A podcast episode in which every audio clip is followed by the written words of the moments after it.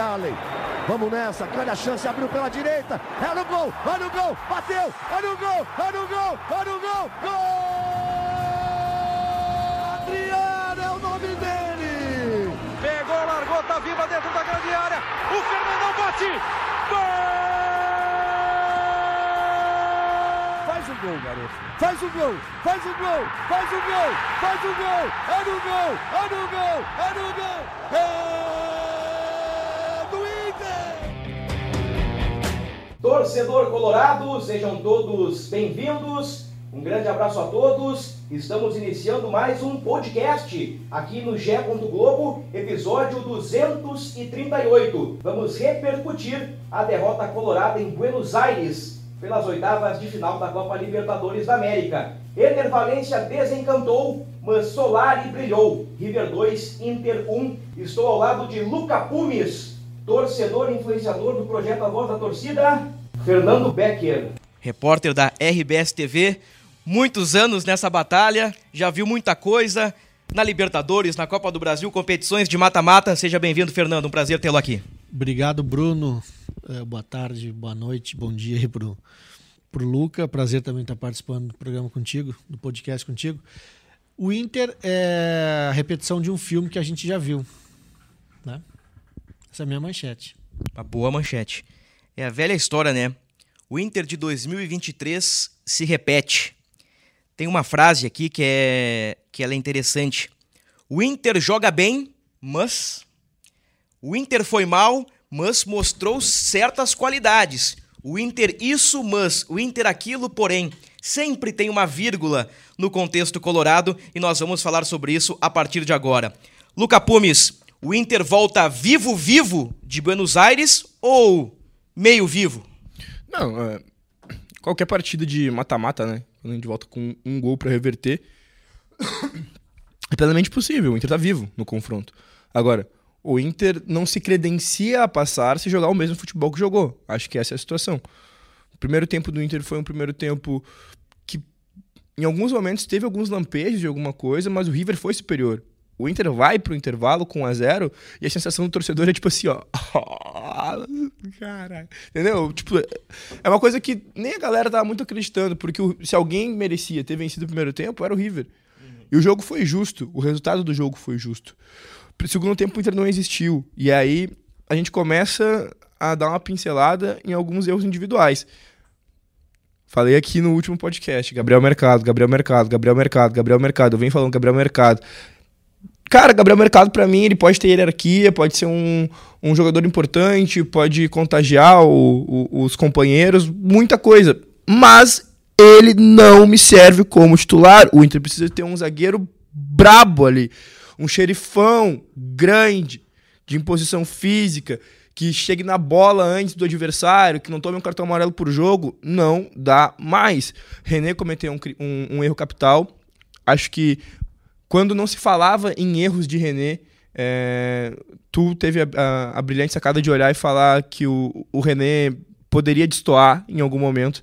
Ah, e o René vinha como o segundo jogador mais regular desse time do Inter na temporada, porque o Alan Patrick a- as melhores atuações sobrando. O René pela, pela questão de nunca falhar, né? É sempre ali, sei lá, um jogador sempre nota 6, vamos dizer assim, 5,5, 6, sempre com boas atuações na média. E também cometeu erros difíceis. O Johnny não seria minha escolha para abrir meio campo, tendo o Rômulo jogando do jeito que tá. Ahn, o Gabriel não tá pronto ainda, tudo bem. Mas o Johnny não comprometeu também. Não acho que tenha sido culpa do Johnny alguma coisa, mas para mim não seria minha escolha para abrir meio. O Depena até o final do jogo de novo. O Mano insistia nessa de manter o Depena até o final do jogo. Eu achei que o Kudê ia chegar e mudar isso. Mesma coisa.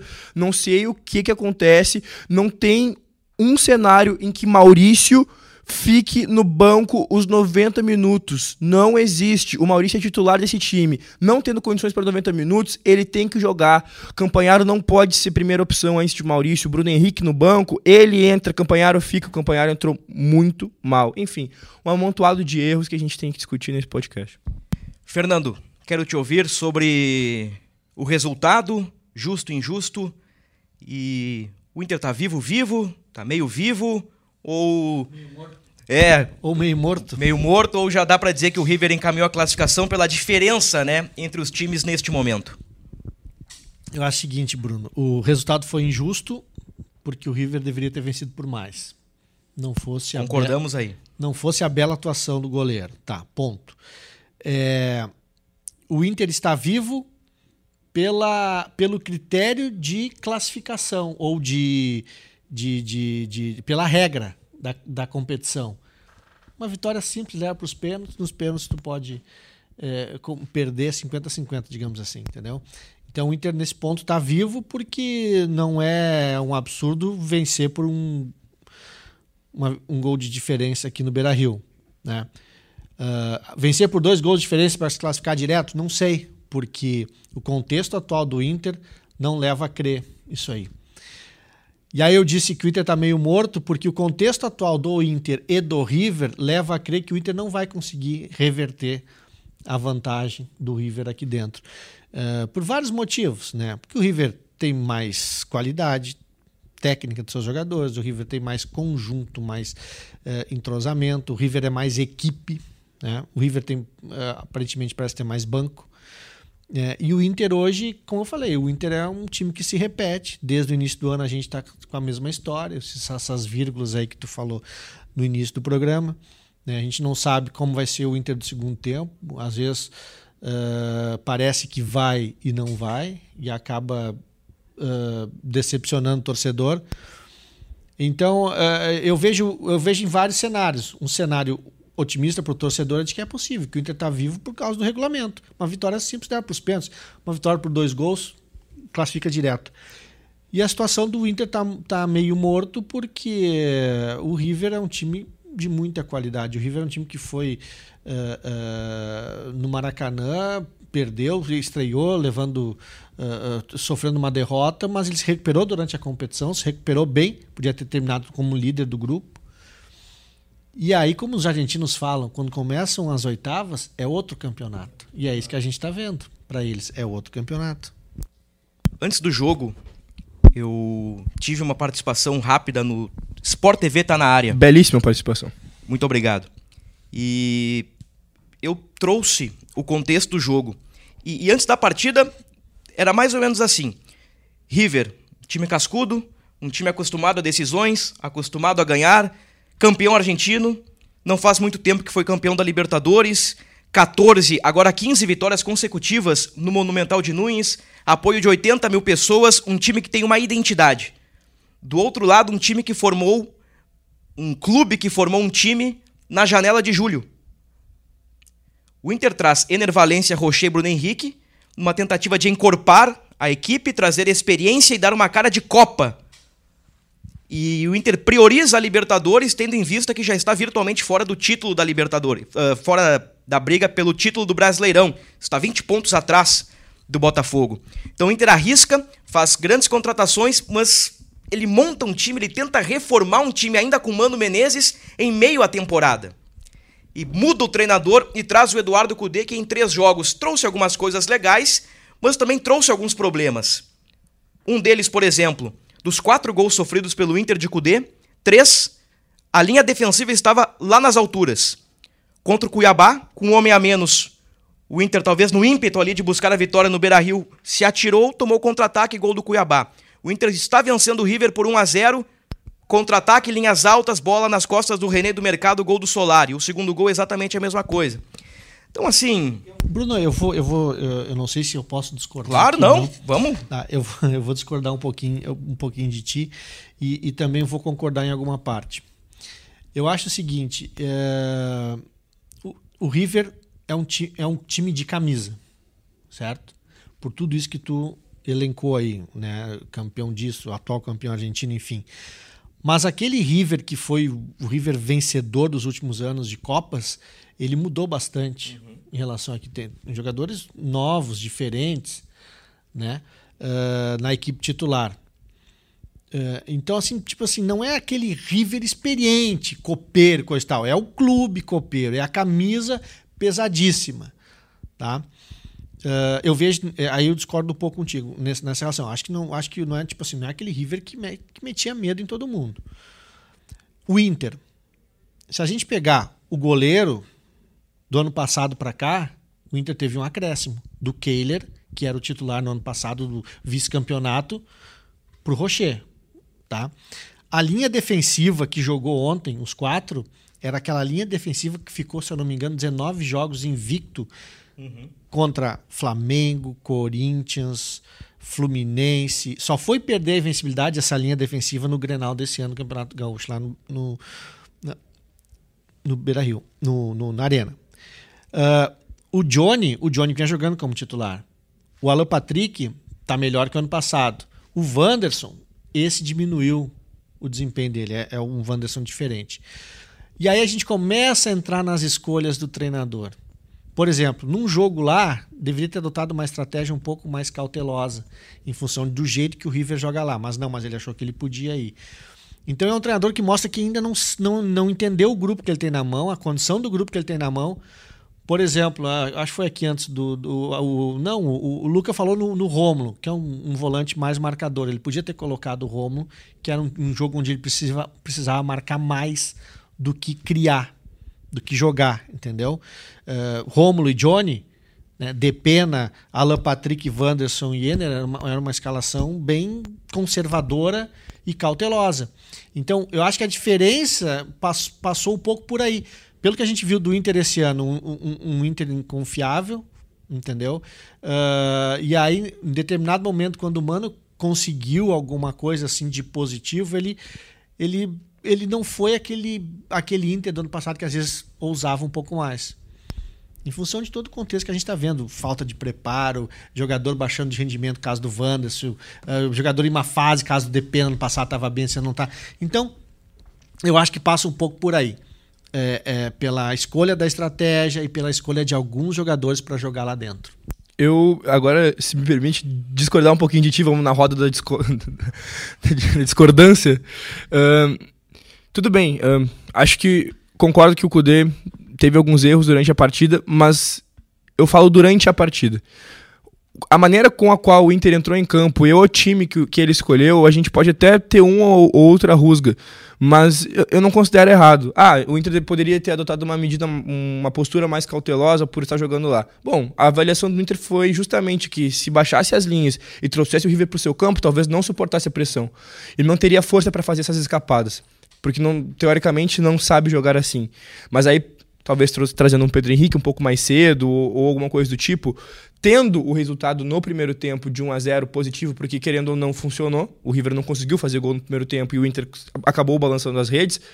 Aí sim, aí poderia ter sido diferente a postura. Quem sabe trazer o Rômulo para o time, colocar o Johnny na do, na do Depena, porque o Johnny, para mim, ele agrega muito mais no time quando ele tem um pouco mais de liberdade ofensiva e ele sabe fazer gol e ele sabe chegar ofensivamente e às vezes ele consegue tirar o coelho da cartola no, no, no penúltimo ou no último passe e tirar o Depena do time. Para mim, o Depena não deveria nem ter começado o jogo, na verdade. O Depena tá muito mal. Opinião impopular. O Johnny melhorou com o Kudê. Não, não o, uma pergunta pro Luca. Quem é que tu acha melhor, o Flamengo ou o River? O Flamengo. Como é que o Inter jogou contra o Flamengo lá no Brasileirão, aquele empate em 0 a 0 Isso lá atrás. Ano passado. Ano passado, no Campeonato Brasileiro do ano o passado. O Kehler foi o melhor em campo nesse jogo. Tá. Como é que o Inter jogou lá? Qual é o jogo? O 0x0 do Campeonato Brasileiro do ano passado. O Inter jogou com as linhas baixas. Não, o Inter se defendeu, só que o Inter soube se defender. Quanto, quanto enfrenta. Eu, no meu modo Mas aí ver, a gente né, tá entrando tô, no time é... de 2022. Não, não, não. Mas aí é que tá. Eu tô entrando, eu tô entrando na questão estratégica. Eu não tô, eu não tô entrando no time. Eu tô entrando. Que é, tu disse que o, que o Flamengo é melhor que o River. Tá, ok. Se o Flamengo é melhor que o River, se tu jogar com linhas baixas contra o Flamengo, tu corre o risco de de chamar o time para tua área, para o teu campo, e, e, e, aí é inevitável tomar gol, enfim, perder o jogo. Mas acho que uma questão de estratégia. Eh, eu acho assim, ó, por exemplo, que o Cudê tem uma característica que não sabe se defender. É uma característica de propor o jogo. Entendeu? Uh, o, o, a estratégia adotada lá no Maracanã foi de se defender um pouco mais do que jogar. E o Inter até conseguiu jogar em determinado momento do primeiro tempo, até atacou, mas no finzinho do segundo tempo foi um Deus nos acuda. Eu tava lá no Maracanã, foi um Deus nos acuda. O Kehler foi o melhor em campo. Isso, entrou Moledo. Foi o auge do Kehler. Entrou Moledo, o, o René foi, foi zagueiro também. Então, ok, mas se defendeu, se defendeu bem, saiu com 0x0 de lá. O que eu acho é o seguinte, é que em determinado momento tem que saber quanto pode dar espaço e quanto pode fechar. Eu acho que o Inter deu muito espaço para o River ontem. Essa é a questão que eu tô, que eu tô tentando uh, uh, deixar claro. Eu acho que o Inter deu muito espaço para o River e se descuidou lá atrás. Tanto é que os dois gols não foram de contra-ataque. Não era porque estava lá em cima era porque estava uh, uh, desarrumado lá atrás e meio que desprotegido, na, da, do meio para trás. Eu acho que tem um. Um, um, um rápido parênteses. O, o, primeiro gol do River talvez entre no contexto contra-ataque, porque o Wanderson perde uma bola na ponta direita, os caras invertem a bola, tem enfiada pro Solar nas costas da zaga. Até o Cudê justifica que a defesa estava com a linha lá em cima justamente porque o Inter estava com a bola lá quase na bandeira de escanteio. Aí o Wanderson perde, o, o River arma a jogada e o Solari sai nas costas mas da é, zaga. Mas assim, ó, mas mesmo assim não era uma jogada que tava todo mundo lá na frente, tava gente pisando na área, enfim.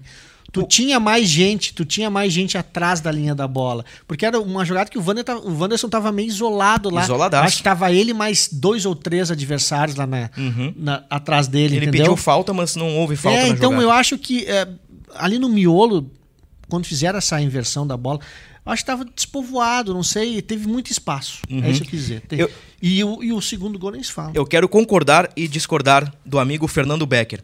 Concordo que no segundo tempo, especialmente nos lances dos gols, que fica evidente, né? O Inter estava muito abertinho para um jogo de oitavas fora de casa, tinha que ter dado dois passos atrás. O time perdeu intensidade, é verdade, mas tinha que morder um pouco mais, sabe? Adotar a, a postura, vestir a camiseta de um jogo de Copa. Eu acho que faltou um pouquinho disso pro Inter no segundo tempo. Porém, aí é o ponto que eu discordo do Fernando Becker. Hoje, para mim, o Inter é um time que ataca mal e é um time que se defende mal e é um time totalmente desequilibrado por conta disso.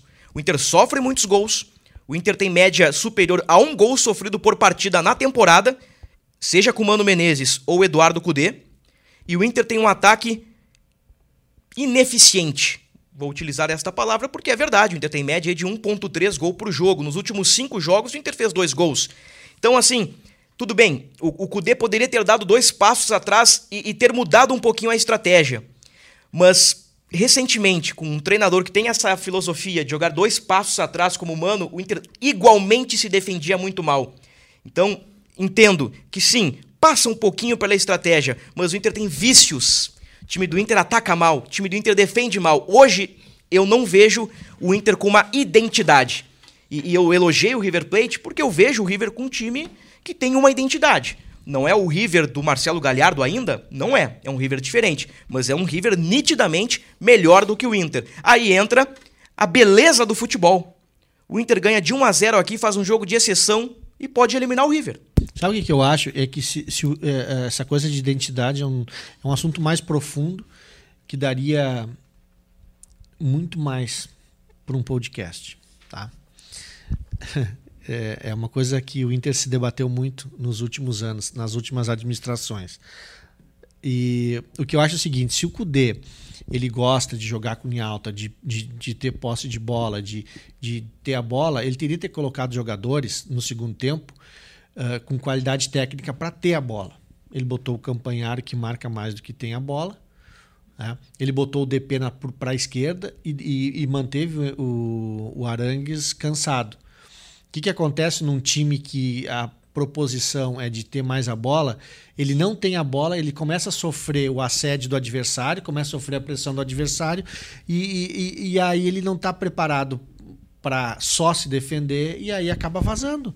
Tanto é que o, que o Rocher fez várias defesas. Por quê? Porque, tá, porque o, o, o River estava toda hora chegando, toda hora chegando. O Inter não conseguia manter a bola nos pés dele, entendeu? E toda hora entregava a bola e o, e o River ia lá. E chega uma hora que nem o boxe. Eu gosto de falar, fazer essa analogia. O soco vai entrando. Quando vê o soco entra, o boxeador cai. É, com 12 minutos o River teve quatro chances de gol, três defesas do Rocher. Aí mérito do Demichelis, ele faz uma alteração ousada, né? Ele tira o primeiro volante, o Enzo Pérez, jogador experiente, ídolo da torcida, coloca um meio atacante Solar e na primeira estocada o Solar entra livre e empata o jogo. Claro, ele viu que o Inter, o Inter tava dando a bola pro River, não tava conseguindo manter a posse de bola. Por que, que eu vou ter um jogador marcando se o meu adversário não tem a bola e não me, e não me ameaça? Então eu vou tirar esse cara da marcação, vou botar mais um atacante. É. Postura Postura não. Eu vou utilizar o termo desempenho discrepante do primeiro para o segundo tempo. E há pouco, Luca Pumes, tu disseste uh, da estratégia do Inter na primeira etapa de jogar de igual para igual. E isso foi falado lá em Buenos Aires, Tomás Rames esteve lá pelo G. Globo, Bruno Haumper esteve pela RBS TV, né? E, e, eles trouxeram essa informação de que o entendimento do Cudê era o seguinte: para anular o River tem que jogar de igual para igual com os caras. E o Inter conseguiu no primeiro tempo ter um, um desempenho uh, talvez de razoável para bom, né? Foi premiado com o gol do Valência na última bola, mas no segundo tempo, ó, o time mais uma vez afundou como acontecera contra o Cuiabá. Eu quero ouvir mais um pouquinho do Luca Pumes eu te interrompi anteriormente, Luca. Te peço desculpas. Não, que isso. Manda bala, meu irmão. Não, uh, o que eu ia falar aquela hora pro, em relação ao que o Fernando trouxe é que eu, eu acho que não dá para comparar um, o jogo do. Por mais que o Flamengo seja mais tímido que o River, não dá para comparar a atuação de um para outro, porque nós estamos falando primeiro de um jogo de Copa. Um jogo de Copa é sempre um pouco mais estudado. A gente sabe que no Brasileirão, muitas vezes, as coisas. Eh, os times entram morno numa ou outra partida. E um, um time ser melhor do que o outro não significa é, que, em qualidade técnica, que lá na frente eles vão ter as mesmas características. Quando o Kudê coloca o Inter para jogar, uh, meio que espelhando o River, os dois times é, de maneira alta, tu não tá só dando o, o espaço, né? Primeiro, tu tá, tu tá, ocupando um espaço e quando tu te, tu te projeta meio que de igual para igual, tu começa a gerar outras preocupações e aí tu faz com que o teu adversário repense a sua maneira de jogar. Porque ele até pode continuar fazendo o que ele sabe fazer, mas ele vai estar tá esperto porque ele sabe que se ele errar, o outro time vai estar preparado para atacar. Então, é, óbvio, é, é uma postura uh, que talvez tenha sido equivocada, mas continua sendo uma estratégia também. Uh, no, nesse caso, é uma estratégia mais ofensiva, mas continua rendendo frutos defensivos. Por quê? Porque o outro time, quando for atacar, ele vai atacar com mais cuidado. Não tem como isso não acontecer. É um efeito cascata. É tipo, uma coisa vai levando a outra. A minha questão com o Kudê ontem é que depois de conseguir fazer o 1 a 0 parece que todas as decisões que ele tomou foram equivocadas. Tanto nas alterações, porque eu acho que o Pedro Henrique deveria ter entrado muito antes. O Inter precisava de um escape lateral. O Pedro Henrique não, não, não foi colocado. O Wanderson não conseguia dar esse escape. O Wanderson é aquele jogador que a gente sabe que ele é previsível, né? A gente fala isso há bastante tempo sobre a previsibilidade das ações do Wanderson. E muitas vezes a tomada de decisão do Wanderson é equivocada. Uma ou outra vez ele conseguiu fazer a jogada de efeito dele, que é cortar para bater, bateu em cima do, do zagueiro, parece que todo mundo pensa, já sabendo o que, que, ele vai fazer. Não sei o que, que o Wanderson pode agregar no time do Inter, mas para mim hoje o Wanderson não é titular do Inter. Uh, se a gente fosse jogar. É, se, quando a gente começou a montar o, aqueles. O Inter ideal. É, uh, para mim o Wanderson fica, fica de fora nesse momento. A gente poderia tentar um, um ataque com. tentar trazer o Alan Patrick para trás, colocar o Pedro Henrique para jogar junto com, com o Valência na frente para ver o que, que acontece, porque assim não está dando certo. Voltando. Quando o, o Kudê chega para o segundo tempo e, e o Inter já não consegue mais criar, o Inter no, no segundo tempo não, não conseguiu criar, uh, e, a, e, as ações dele são mais pensando uh, em trocar jogadores que às vezes estão com cartão amarelo, ou. Eu, eu não sei, eu não consegui entender. A, acho que a primeira foi Campanhar e Igor Gomes, né? Isso. Pra Isso. mim não faz sentido. Pra mim, a primeira coisa era Maurício e Pedro Henrique, pronto. Porque daí não, não, não combina com o estilo de Eduardo Cudê. Para mim não combina com o contexto de Eduardo Cudê. Para mim não combina com a figura de Eduardo Cudê as, as alterações que ele fez. Mas aí tu vai olhar, o Boost estava amarelado, o mercado estava amarelado, o Johnny estava amarelado. O, o Inter, eu, eu não... ele teve que engrossar várias vezes. Por quê? Porque o Inter é inferior ao River Plate. E ponto. O Internacional, me perdoa, torcedor. O Internacional é inferior ao River Plate. E a gente vai ter que parir uma bigora no Beira Rio é. pra, pra, pra passar de fase. É possível? É possível. Mas a gente tem que jogar mais e não tem espaço para erro. Nem dentro, nem fora de campo. Bruno Henrique jogou 45 minutos contra o Cuiabá eu pensei que ele teria condições para jogar 20, 25 minutos contra o River em Buenos oh. Aires. E o Bruno Henrique não entrou, né?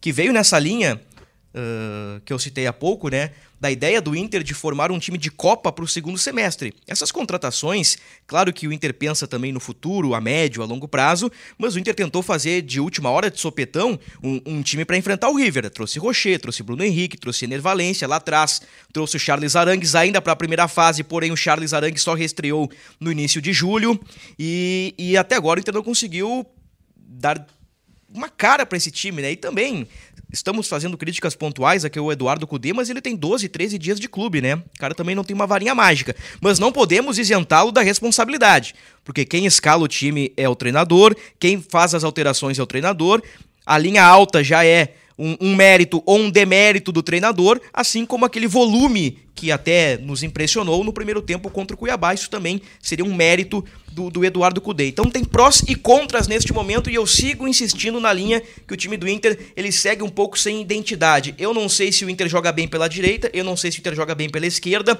O Alan Patrick, que era o melhor jogador, ele, ele vem oscilando já há algum tempinho, desde Mano Menezes. Eu acho que não é porque ele joga de segundo atacante. Algum tempinho eu vejo que ele vem dando uma oscilada. O Wanderson, Depena, o mercado também, eles vêm em um nível abaixo e eu penso que, que que algumas individualidades estão deixando a desejar muito por conta do coletivo. Que o Inter hoje não tem um coletivo confiável. Claro que é isso. E até falando em, em função das alterações do jogo, é, se deu certo né, o, a estratégia do primeiro tempo, o que o Inter fez no primeiro tempo, e para manter o que fez no primeiro tempo, ele deveria ter só enchido o tanque.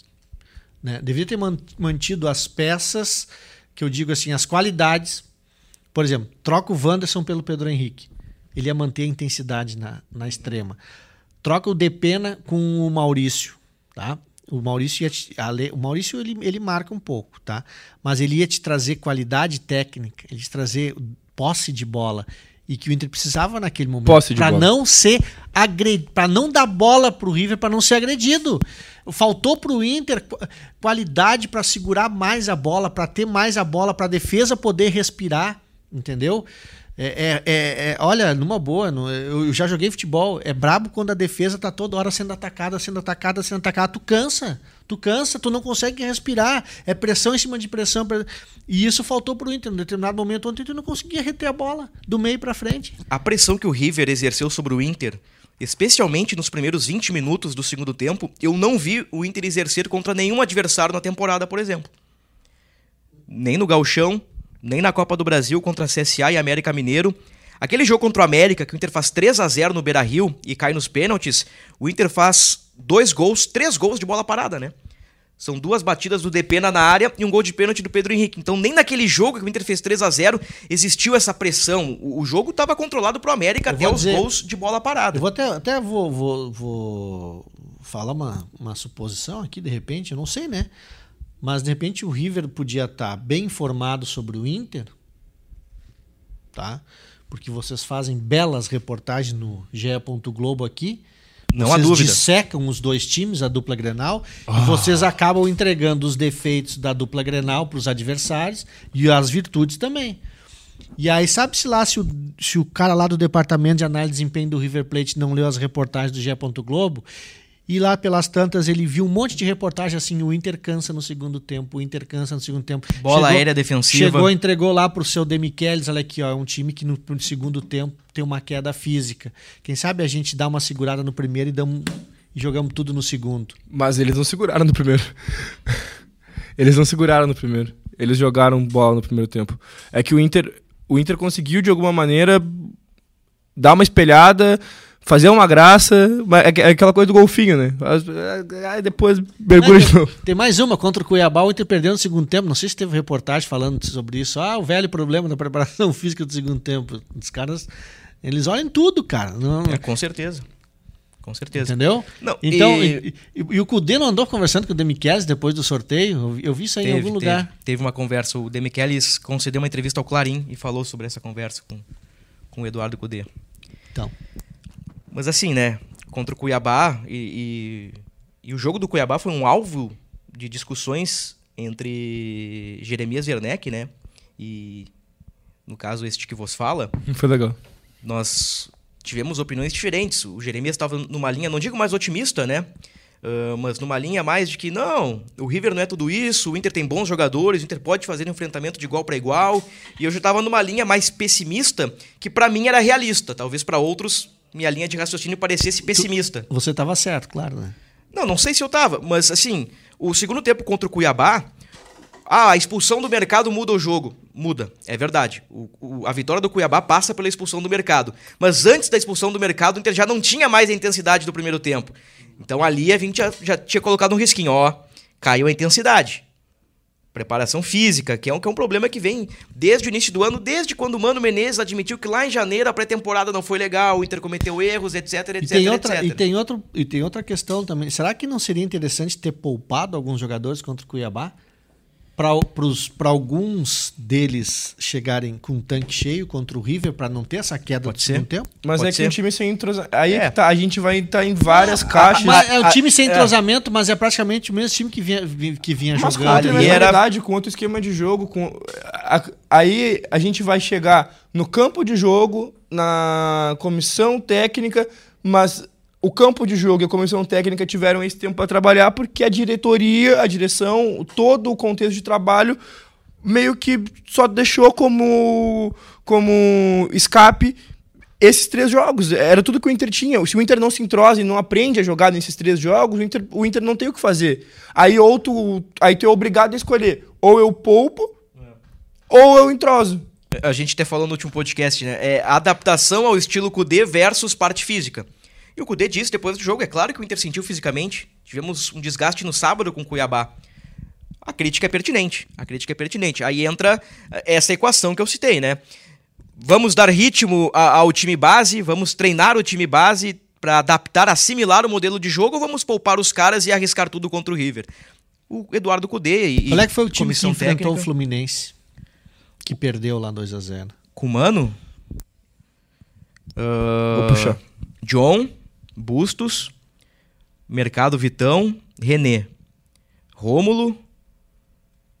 Jogou o Ener Valência de um lado, Wanderson do outro. Pega pra nós aí, Luca. Talvez. Acho que o Luiz Adriano não. Mas enfim. Vamos lá. John Bustos, Vitão, Mercado René, Rômulo, Campanharo, Depena, Valência, Wanderson, Luiz Adriano. Ah, sim, o meio-campo zero criatividade. É, é, mas é a base do time. Acontece o seguinte, a base do time vinha jogando. Teve o acréscimo do Ener Valência desde que ele foi regularizado, entendeu? E, e, e numa dessas tu podia ter, ter mantido a base contra o Cuiabá e ter colocado sangue novo ali.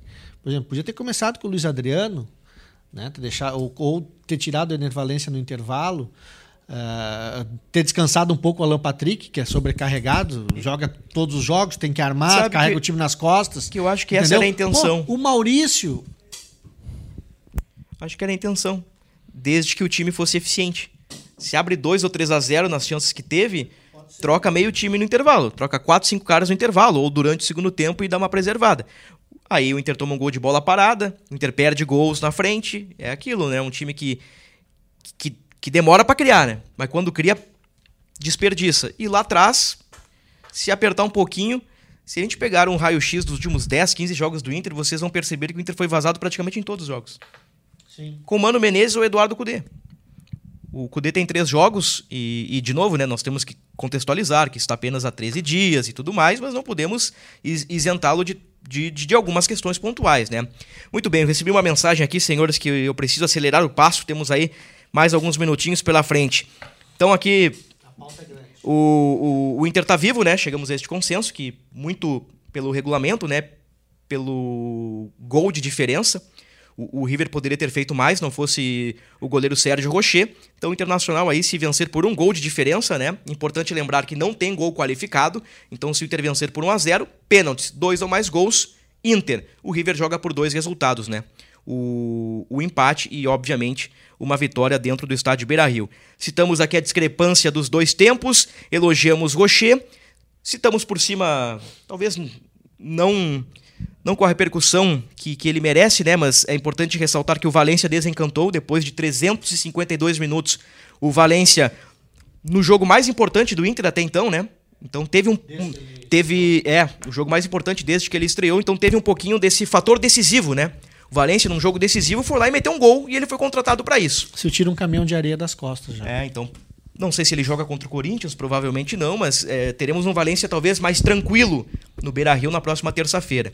Então, referências a Rocher, a Valência, e eu deixo aqui também um asterisco. Gostei do Johnny, acho que ele fez uma partida ali, nota 7, e é um dos caras que evoluiu com o Eduardo Cudê, pelo menos na minha humilde opinião. O Tomás Rames fez a zona mista lá no Monumental de Núñez, né? E, ele percebeu os jogadores incomodados, principalmente pela discrepância dos tempos, né? O Inter acredita que, que, que poderia ter feito melhor na etapa final, mas o sentimento é esse, de que o Inter está vivo neste confronto de 180 minutos, faltando 90 pela frente. Citei também a linha, as linhas altas. Ô, ô, Fernando, queria te ouvir rapidamente sobre essa questão que envolve o Alan Patrick, que tem gerado muito debate. O Alan Patrick está encostando ali como um segundo atacante. Ontem ele até saiu um pouquinho mais da área, veio buscar mais o jogo. Que... Eu não vi assim, cara. Eu acho que é, o, o Ener Valência é, é, é o, o, centroavante, cai um pouco pela esquerda, como característica dele, né? Que ele gosta de puxar para o meio e bater. O Wanderson era o ala, era o ala, era o extrema pela esquerda. O Depena tentando fazer o corredor pela direita e compor o meio. E eu acho que eu vejo o Alan Patrick exercendo a função dele no meio campo. Eu vejo ele como segundo atacante quando o Inter não tem a posse de bola. Daí ele faz uma linha de dois lá para tentar fechar a saída do adversário. E aí o Inter fecha uma linha de quatro com os dois jogadores do lado e os dois volantes. Eu não vejo ele como um segundo atacante, eu não vi assim. Eu tenho a impressão que contra o Bragantino ele foi um pouquinho mais segundo, mas ele já contra o Cuiabá ele já deu um passo atrás e contra o River eu vejo que ele deu dois passos atrás.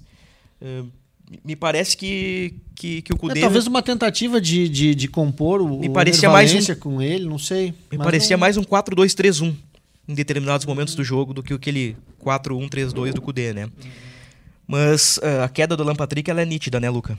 Nítida, mas quem que não oscilou, né, nesse Inter de 2023? Uh, ah, durante tanto e tanto tempo, ele foi o único jogador que a gente falava, né, um oásis de qualidade dentro do, do, do, setor de meio de campo do Inter. Não só do setor de meio de campo, acho que dentro do time inteiro do Inter, uma hora ou outra, provavelmente ele ia sentir, né, Bruno? Então, para mim, não, não, não é nenhuma surpresa. Uh, sempre O Alan Patrick é um jogador que sempre que possível ele tá em campo, né? Tipo, o Inter mantém ele em campo porque é só ele que cria. Mas com essas, com essas mudanças táticas agora, a gente vai ter que dar uma analisada no comportamento dele, como ele vai se, vai se portar. Mas, de fato, desde Mano Menezes ele já já estava um pouco abaixo. O que eu, o, de maneira geral, Bruno, uh, eu acho que o Inter ele tem que fazer a obrigação dele dentro de casa, né? Vencer o River porque perdeu, é óbvio. Mas essas individualidades, quando a gente começa a tratar, ah, o Alan Patrick isso, o DP naquilo, eu, eu já não consigo mais. Não consigo mais analisar. Não, não, não tem mais análise para fazer, eu acho. Eu não consigo mais analisar. É, é... Eu acho que passa pelo time, pelo conjunto. Ano passado o DP era nota 7, nota 8, porque o Mano chegou e deu uma estruturada no time, deu uma liga que o Wanderson virou nota 7, nota 8, o Inter comprou o Wanderson por mais de 20 milhões, o Pedro Henrique também entrava, dava resposta, e como o Inter em 2023 sucumbiu, e já várias vezes, né, Fernando, Luca, Luca especialmente, que, que está aí praticamente em todas as edições do podcast, mas o Fernando já participou também, citou isso, eh, citou alguns erros do Inter em 2023, por uma série de erros, o Inter em nenhum momento conseguiu ter um time competitivo. E, e, e essa é que é a grande verdade, o time do Inter em nenhum momento da temporada foi competitivo foi um time pronto para enfrentar grandes adversários. Tem uma vitória no Brasileirão contra o Flamengo, 2 a 1 é verdade. Tem alguns momentos assim, um pouco melhores, mas assim, nunca para inspirar confiança. Para mim, a frase do Dado Moura, nosso colega Eduardo Moura aqui de Gé. Globo, ela, é, ela é perfeita. O, o, Inter sempre que, que faz uma gracinha, o Inter sempre que mostra algo bom, o Inter põe uma vírgula para o seu torcedor. Sempre uma desconfiança. Ah, o ataque fez gols ali, o Alan Patrick é o artilheiro, mas lá atrás tá vazando. Ah, o Inter não vazou lá atrás, mas não fez lá na frente. Ah, fulaninho melhorou, mas Beltraninho piorou. Ah, mas ganhou do América 3 a 1 mas caiu nos pênaltis. Vamos pra final do Gauchão, mas cai pro Caxias. Então, assim, sempre teve um, sempre tem um freio. A temporada do Inter foi, foi sempre assim. Com, com contradições, com vírgulas, com poréns e, e etc e tal. E não seria diferente contra o River, né? Não, não existe um instalar de dedos, ah, o time vai se transformar e vai fazer de igual para igual. Mas repito, o futebol ele é fantástico, Luca Pumes. O Inter pode fazer um jogo de exceção e eliminar o River Plate, porque se trata de uma competição de mata-mata. Em 2010, com Jorge Fossati, o Inter não jogava absolutamente nada e chegou às semifinais. Ali na pausa é verdade que o ex-presidente Fernando Carvalho, né, tirou o Fossati, trouxe o Celso Rotti, o Inter foi campeão, né? Mas, mas enfim, esse movimento já foi feito, né? O Inter tirou o Mano e colocou o Eduardo Cudê. Pra gente encaminhar o encerramento agora, botar um ponto final no nosso podcast, Fernando Becker, tu acreditas na classificação colorada? Não. Luca Pumes, tu acreditas na classificação colorada? Ah, eu sou obrigado, né? É, tô obrigado porque tu tá vestindo o manto, né? Eu sou obrigado, né? É porque assim, ó, o Inter. O Inter. Querendo ou não, na frieza da, da regra, o Inter voltou com, com uma derrota de um gol. É a obrigação do River vencer lá. O Bolívar contra o Atlético Paranaense, quanto é que foi? 3x1 pro Bolívar a 3.600 metros de altitude. O Bolívar precisava do mínimo de uma vitória de dois de diferença, ele sabia. Ele fez a parte dele. Fez a parte dele. Ele fez a parte dele. Ah, do- Mas sabe qual é o problema dos times sabe que ele bolivianos? vai- ah. Geralmente eles tomam 4 ou 5 aqui. Não, mas aí é que tá, aí é que tá. Ele sabia que no mínimo Mas ele o precisava de Bolívar não dois. vai tomar, eu acho. O- hoje é amparado pelo Grupo City, né? Exatamente. É, não, é- não, é- é- não é só por isso, mas é, É, é um Bolívar é, diferente. é diferente. É um É. Bolívar diferente. E- ele sabia. O River, ele também sabia que ele precisava. Pra enfrentar o Inter, ele sabia que ele precisava voltar no mínimo com, com dois de diferença. Assim, ó, pra, pra gente manter uma margem segura. Não é confortável. O River não. Agora a gente tem que, tem que pensar do outro lado. Tu acha que eles estão felizes, felizes? Lá no GE River. no GR River. No GE River. Tu acha que lá no GR River é hahaha hoje? Não, eles comemoram. Eu acho, assim, entrando na tua linha de raciocínio, eu acho que o River comemora a vitória, mas tem um pé atrás, que é uma vantagem pequena. É uma gordura mínima. Então eu acredito na classificação. Minha resposta é sim. Sim. Eu tentando manter a coerência de um discurso realista e pelo que eu vi do Inter até agora, eu acho muito difícil a classificação, mas por se tratar de uma competição mata-mata, ah, por ter um time gaúcho na próxima etapa da Libertadores, para nós, aqui do Rio Grande do Sul, seria fantástico ter o Inter classificado às quartas de final. Então, de forma contraditória, assim como a temporada colorada, meu voto é sim. O Inter pode classificar contra o River Plate, mas como eu disse, estou sendo altamente contraditório. O Inter não vence há seis jogos. Fluminense, Cruzeiro, Palmeiras, Bragantino, Cuiabá e River Plate, 35 dias da última vitória, que foi com o Mano Menezes. 3 a 1 contra o Independiente Medellín, naquele que foi considerado por muitos a melhor atuação em 2023. Na temporada, o aproveitamento do Inter é de apenas 52%. O Inter vivo na Libertadores e é 12 no Brasileirão, 20 pontos atrás do líder Botafogo. Meu Deus. Que temporada, né? O Inter joga a vida na próxima terça-feira e estaremos aqui para projetar o jogo e também para repercutir no podcast do GE, episódio 238, que neste momento vai para o seu fim. Infelizmente. Nós temos palpitão pra dar? Inter e Corinthians? Entre Corinthians. Bora lá, meu irmão. 2x1 pro Colorado. 2x1 pro Colorado. Lembrando que pode ser um time misto, né? Daqui a pouco Um a um já põe aí pra mim. 1x1. Luxemburgo tem um plano. Sem Roger Guedes, hein? Sem Roger Guedes. Corinthians, Corinthians que venceu com troca de goleiro e tudo, o Carlos Miguel tendo boa atuação. É, o, o Cássio saiu machucado. Não sei se foi machucado, mas o Cássio começou, mas saiu durante o jogo. Eu tava de olho no Inter e não, não consegui ver o Corinthians. Ah, eu também. Eu, eu- o Inter ganha 2 a 1 do Corinthians de virada. E dá um gás aí pro jogo do River, que não joga no fim de semana, né? Tem que ser, né? A gente tem que, tem que ser contraditório, né? Senão não tem graça. A gente dá um, dá um pau no Inter aqui na hora do palpite. Inter 2 a 1 e pode classificar. Faz parte. Tamo junto nessa daí. Fernando, muito obrigado. Tamo junto sempre. Senhoras, senhores, ponto final. Episódio 238, repercutimos aqui a derrota do Inter para o River Plate, 2 a 1 Ener Valência, o gol do Inter, Solari duas vezes os gols do River Plate, sábado 18h30 no Beira-Rio, jogo com Corinthians pelo Brasileirão, na próxima terça, 9 da noite, com ruas de fogo e mais de 50 mil pessoas, Inter e River Plate. Até a próxima!